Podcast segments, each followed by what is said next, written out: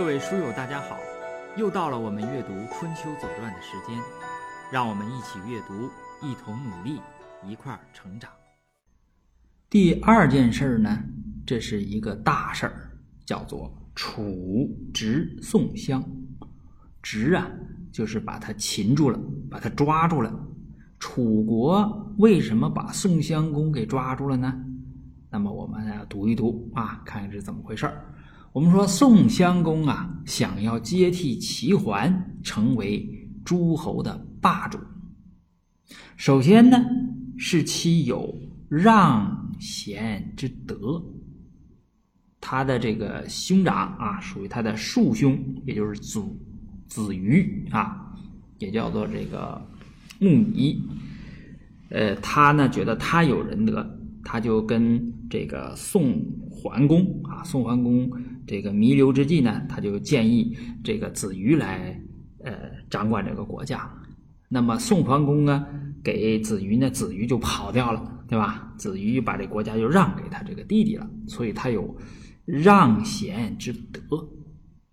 等他上了位之后呢，他又用他这个兄弟子瑜啊，那么又有用贤之志。我们这个国家呢是贤人政治，只要你。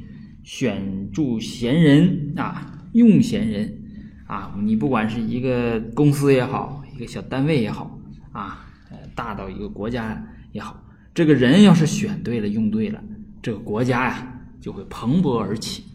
这人要是用错了呢，那也很快就完蛋。所以说，叫其兴也勃焉，其亡也忽焉，一忽儿的事儿啊。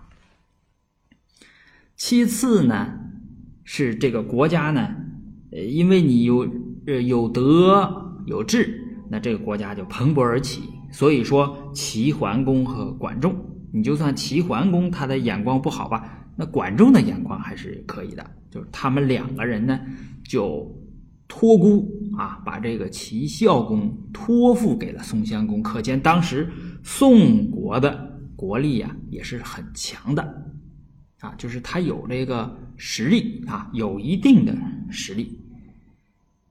那么第二件事呢，就是西宫十八年，那么宋襄公一战而平定其乱。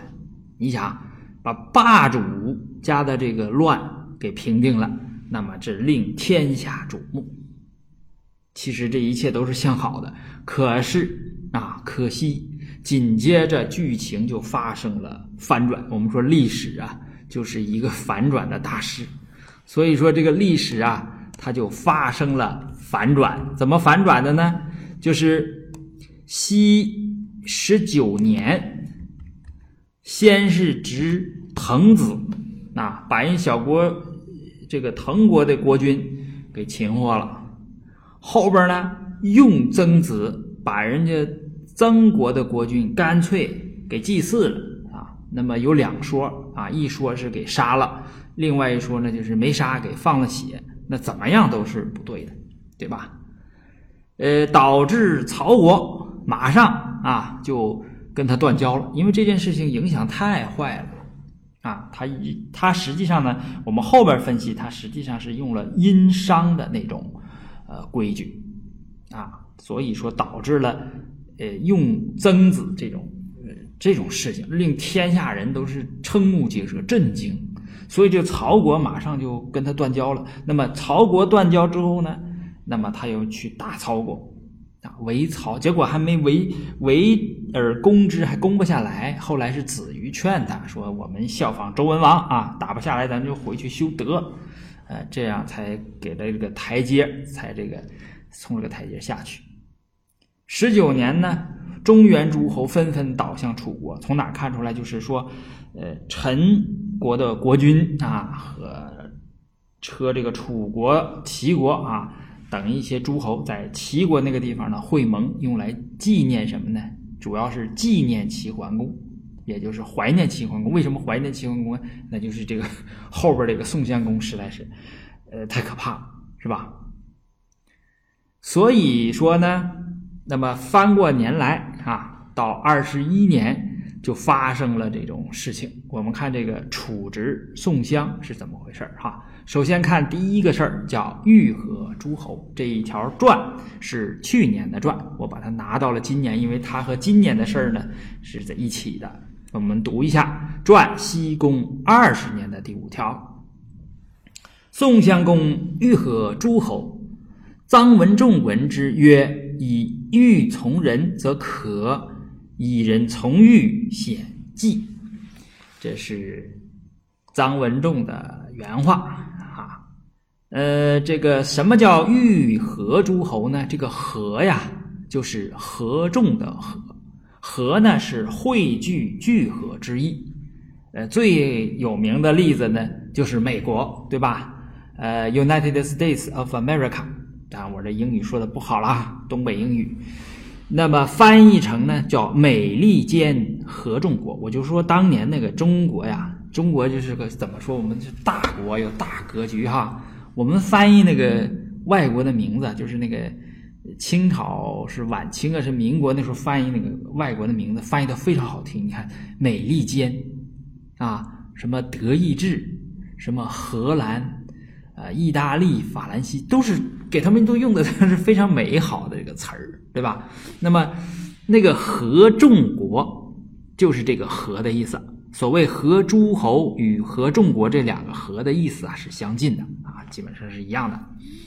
那么也就是说，欲合诸侯的意思就是要称霸啊，要当中原的这个霸主，要当大哥，要当老大。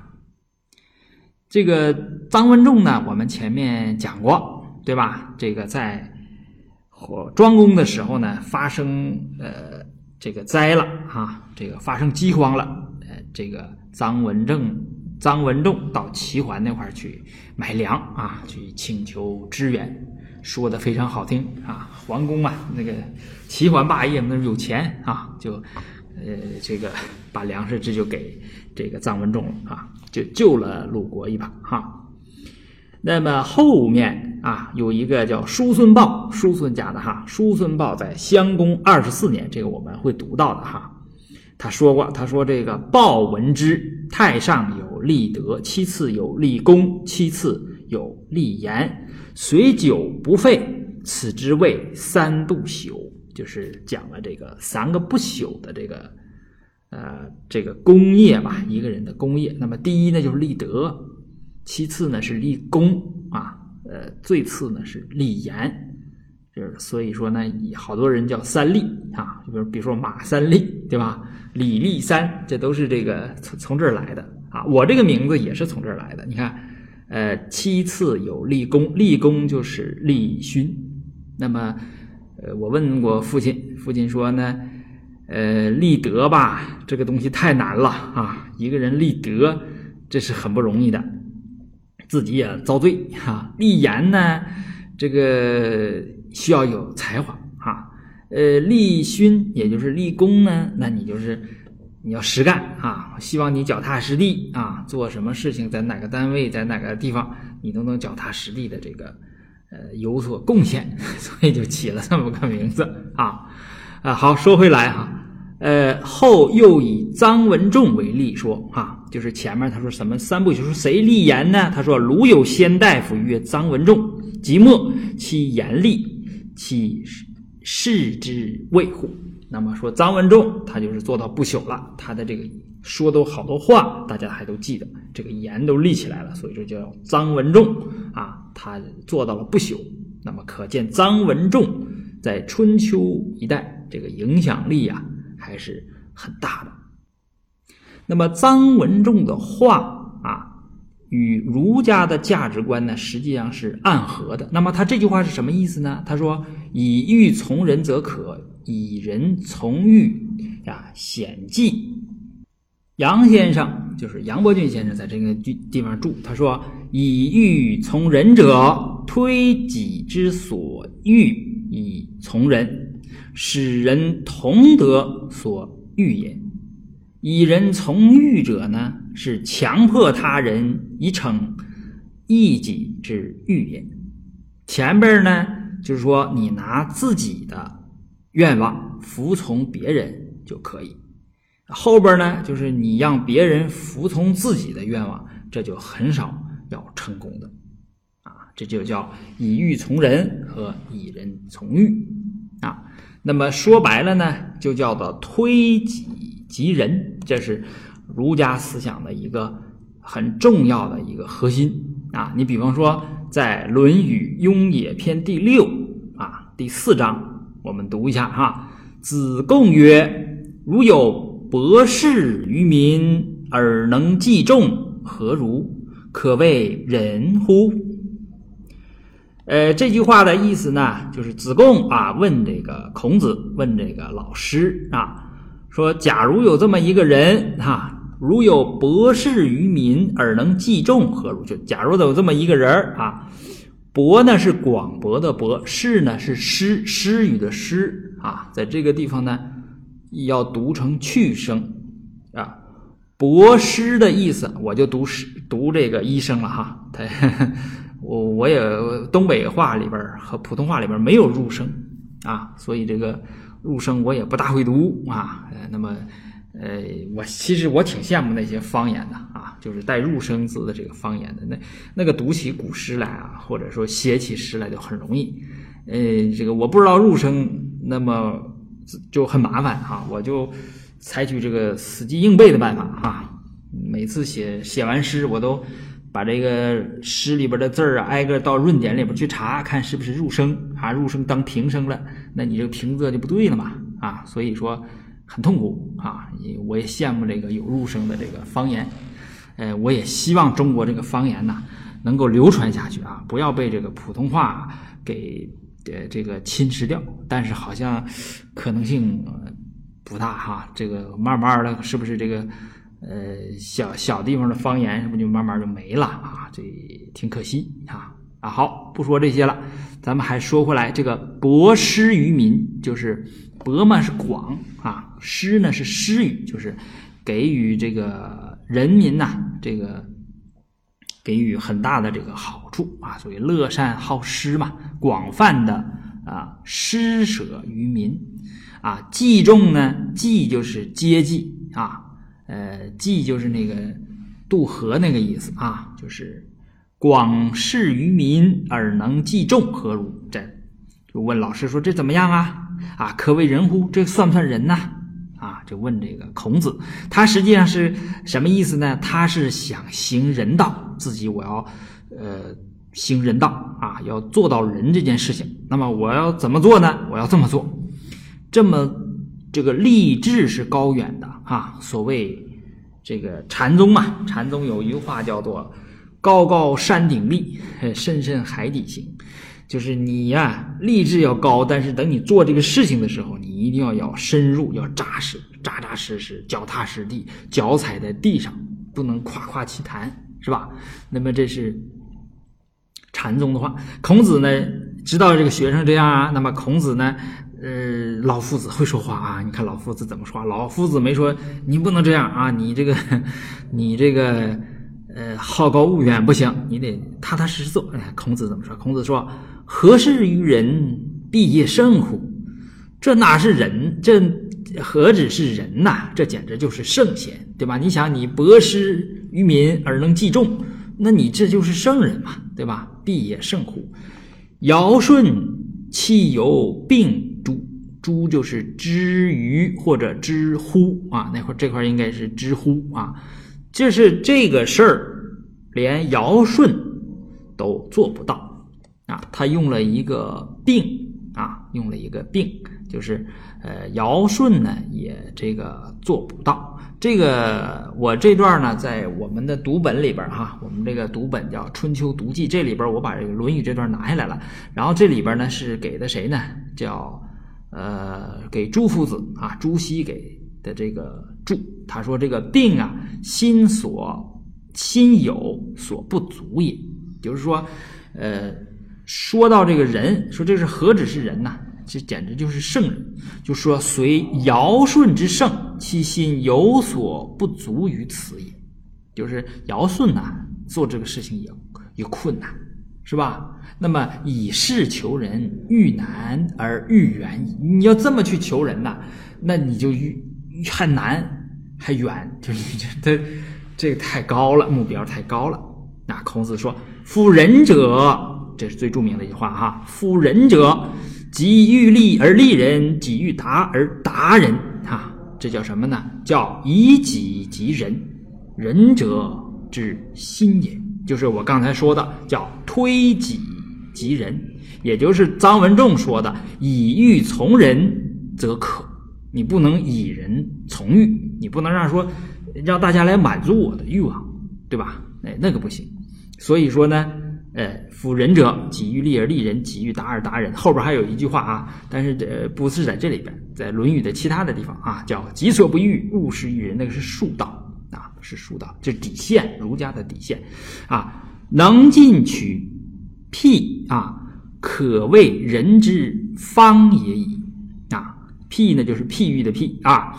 那么叫呃，儒家不讲说，进取诸身，以己所欲辟之他人，就就是推己及人呐。所以是中恕之道，对吧？啊，那么就说这句话的意思呢，是说啊，呃，这个呃，孔子说了，人是什么呀？对吧？这己欲立而立人，嗯，己欲达而达人。那么你要自己这个事事行得通，那你也得帮别人把这个事儿做通。那么你要进取诸身，从旁边的啊这个小事儿一点一点的做，那么你就这才是实行人道的方法。你不要好高骛远。所以说，这个吕氏曰啊，子贡有志于仁啊，图事高远。未知其方，就是立得挺高，但是不知道具体的方法。孔子呢？孔子教以于己取之，数尽而可入，是乃为人之方。随博士计重，呃，亦有此尽。就是做事情啊，哎，也要有一通此理。说立志要高，但是行动要实从身边小事一点点做。别人想自己想这个。呃，做成什么事儿，那你要有同理心，你要帮人做成什么事儿，对吧？啊，己欲立而立人，己欲达而达人，这是臧文仲说的这个话啊。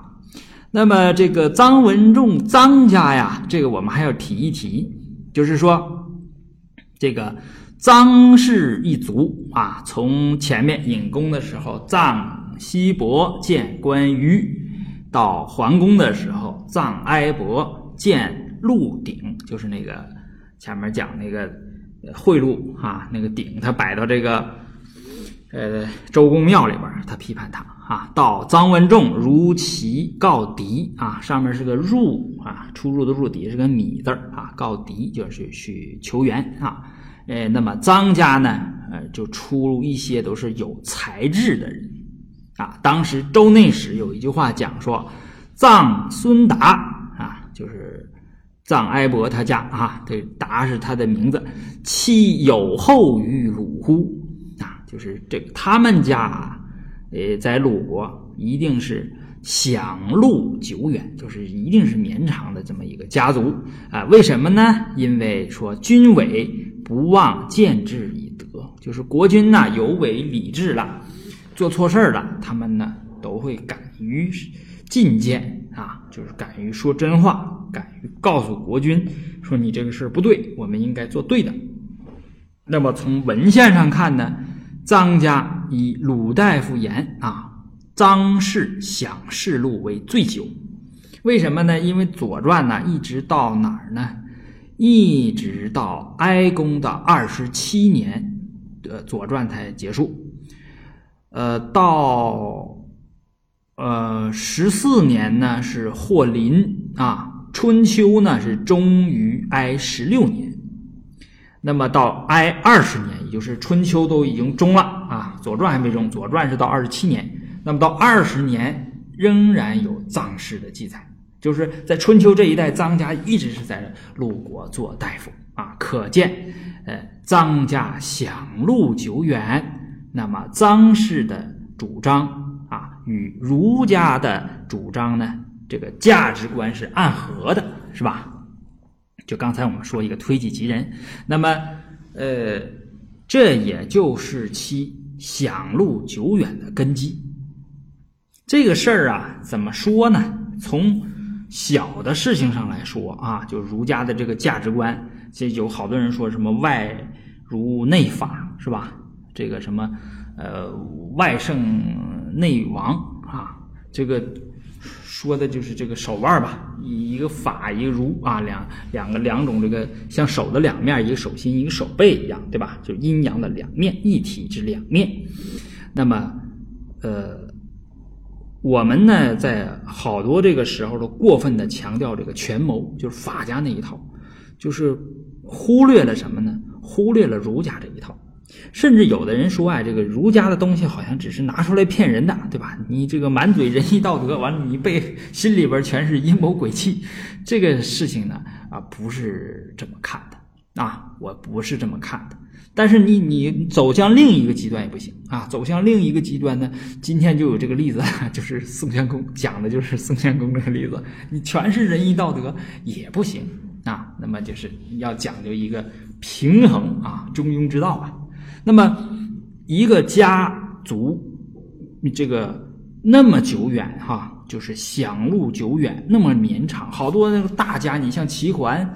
呃，像晋文，那到春秋末的时候，干脆都没有了。但是人家这个家还在啊，还在这传承呢。那呃，什么原因呢？啊，我想起了这个一句话，叫“积善之家，必有余庆”啊。这句话是哪儿来的？这句话是《周易》里边的。《周易》有一卦呢，叫坤卦，乾卦我们都知道哈，坤卦当然也都知道乾坤嘛。呃，这两卦的这个文言哈。都作为这个我们清华大学的这个校训，对吧？叫什么？呃，君子自强不息啊，天行健，君子不祥。呃，君子自强不息，地势坤，君子厚德载物。啊，这是坤卦，坤坤呢就是大地啊，是大地。它这个呃，我说一下它这个爻辞吧。它这个爻辞是两条啊，一个是初六，一个是六二，就是。最底下那个是它这个所有的六个爻都是阴爻，都是两个棍儿啊，中间是断开的啊，两个棍儿。那么初六呢叫履霜坚冰至，这意思呢我不叙述太复杂了，就是脚下踩着薄霜的时候，那么结成坚冰的时令也就快到了，就你霜一来，呃，冰就快到了，所以叫履霜坚冰至。六二呢叫直方大不喜无不利，直方大是说什么呢？是说坤坤不是大地嘛？大地就是非常的平直，对不对？方正啊，然后大辽阔，这个你看，呃，象征着君子怎么样？正直，象征着方正，正直方正就是守规矩，方方正正，堂堂正正啊，那不只是守规矩，大就是大度。这都是人的一个好的品质。那么，虽然去到不熟悉的地方，也不会有什么问题。也就是说，不习无不利。那就是你可以理解成什么？就是如果你是直方大，那你不见得能变成天，对吧？你就地嘛，大地，你不见得变成天。说你你想能飞起来多高多好，但是呢，不会有灾祸，灾祸是最小的。所以，我觉得主流价值观，嗯，最重要的。这个地方就是说，它是以最小的概率来那个这个减掉你的这个呃灾祸啊。这怎么说呢？就是说，你你如果遵循着这种价值观的话，你这个灾祸呢，呃就会很小啊，就是你是最小概率呢受灾。你就就举个例子来说吧，就是如果你比如说温良恭俭让嘛，就你开车的时候，你到什么情况下，你呃紧急情况下，当你需要做决策的时候，你都采取让。啊，那么你就和那个抢的人，那么你最后呃发生这个车祸的概率就是不一样的。当然，你这个让呢，不见得说你你这个你你你总是那个能呃好过那个抢抢的，你可能这个冒险家嘛，他总可能哪一把掏上了，他很可能会成功了啊，或者怎么样了。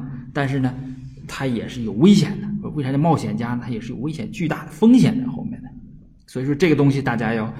要思考想的时候，思虽然我们这个，嗯，读书不是呃太注重这种义理吧，但是这东西我们也要也要思考啊。也要这个想一想啊。那么这个他这个文言呢，就是积善之家必有余庆，积不善之家必有余殃。臣是其君，子是其父，非一朝一夕之故，其所由来者见矣。有变之不早变也。那么亦曰啊，吕双兼兵制，盖言顺也。啥意思？就是说这个臣弑君了。子弑父了，这不是一朝一夕的，是慢慢慢慢的。其所由来者见矣，所以你要早早的，你就要发现它。啊，这是说吕双兼兵制的意思。你看这个儒家这个就把这个把这个发挥的特别好哈。那个呃，直方大呢是呃，其义也，君子敬以内直，义以方外。啊，呃，自己的内心啊要敬直。啊，呃，对外物行动要以义以方外啊，义者宜也。这个义呀，就孔子说那个义，它是适宜的宜，叫于事得宜曰义啊。一方呢，就是以一方外，就是你做事情的，因为因为你这个呃呃做事情行动啊，这都是呃外物啊，那么你要以。一方外，要要做事情要得一啊，就叫义。那么《三字经》里边有句话最有名吧？大家还记不记得？叫“窦燕山有义方”，就是这个一方，有一方，一方外啊。教五子名俱扬，这是大教育家了，五个孩子全出去了。那么臧氏的主张，那么呢，就是与儒家主张的价值观暗合，这也是其享禄久远的根基。所谓积庆。积善之家必有余庆，啊，就是我说了，就是这些啊，说了这些，说了这些呢，啊，我还是回头再 说一句话啊，再反过来说，这个《左传》和《春秋》，这是儒家学者做的，那么他自然要宣传这些，你那，你这个也是个坑，也不要掉里，掉里之后有可能你，呃，会变成宋襄公。呃，我们最后最后等到洪之战之后啊，就是宋襄公死的时候，我们再分析宋襄公这个人是怎么回事怎么出现的这种情况，我们再分析啊。那么我觉得大家呢，就是儒和法，我们都要知道，我们读书的时候都要读到，知道它是什么意思。然后我们要用的时候呢，我觉得还是中庸啊，讲究一个平衡。你总是呃极力的去追求权谋也不好，你极力的。一点不变通的迂腐的去追求这种仁义道德呢，也不好啊。所以说，我们这是读书的一个一个智慧吧。那么总体来说啊，臧文仲的意思是说，宋襄公以这种武力强迫来合众诸侯的方式是难以为继的，这你行不通。好，这是呃第一件事，叫欲和诸侯。